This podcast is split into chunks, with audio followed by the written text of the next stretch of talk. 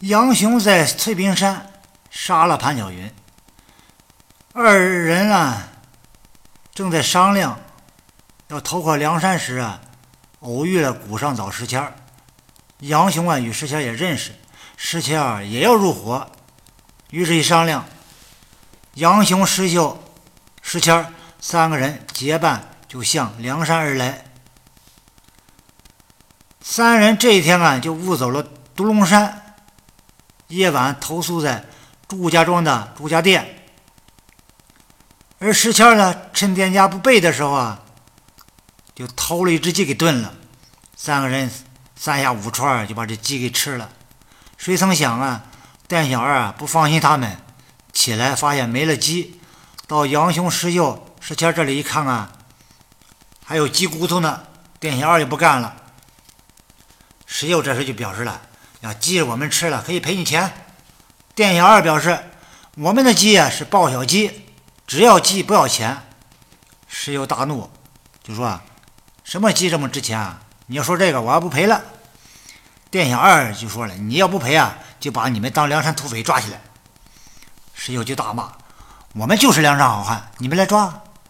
杨雄也表示：“赔钱不要，爱咋地咋地。”店小二一看看，三个人挺横。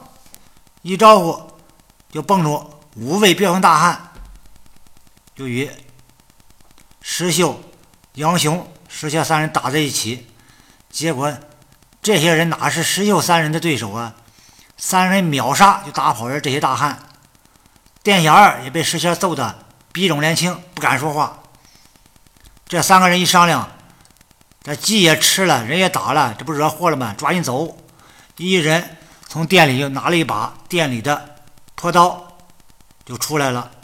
结果在半道上就被人追上来围住了，有一百多人。杨雄当先，石秀在后，石谦在中间，就与这些人啊又打在一起。打斗过程中，众人一看啊，这三人挺厉害，就开始上了挠钩了，一下子就把石谦给勾住了。杨雄、石秀一看这情况很危急，就不敢恋战，边打边退，就向东边跑去了。众人一看抓一个也行了，就没有追他们。咱们说石秀三人与朱家庄的庄客这两拨人啊打斗的行为，就触犯了聚众斗殴罪。我国刑法第二百九十二条规定，聚众斗殴的，对首要分子和其他积极参加的，处三年以下有期徒刑、拘役或者管制；有恰列情形之一的，对首要分子和其他积极参加的，处三年以上十年以下有期徒刑。第一种情况，多次聚众斗殴的；第二种情况，聚众斗殴人数多、规模大、社会影响恶劣的；第三种情况是在公共场所或者交通要道聚众斗殴的，造成社会秩序严重混乱的；第四种情况是持械聚众斗殴的。聚众斗殴致人重伤死亡的，分别依照故意伤害罪、故意杀人罪的规定定罪处罚。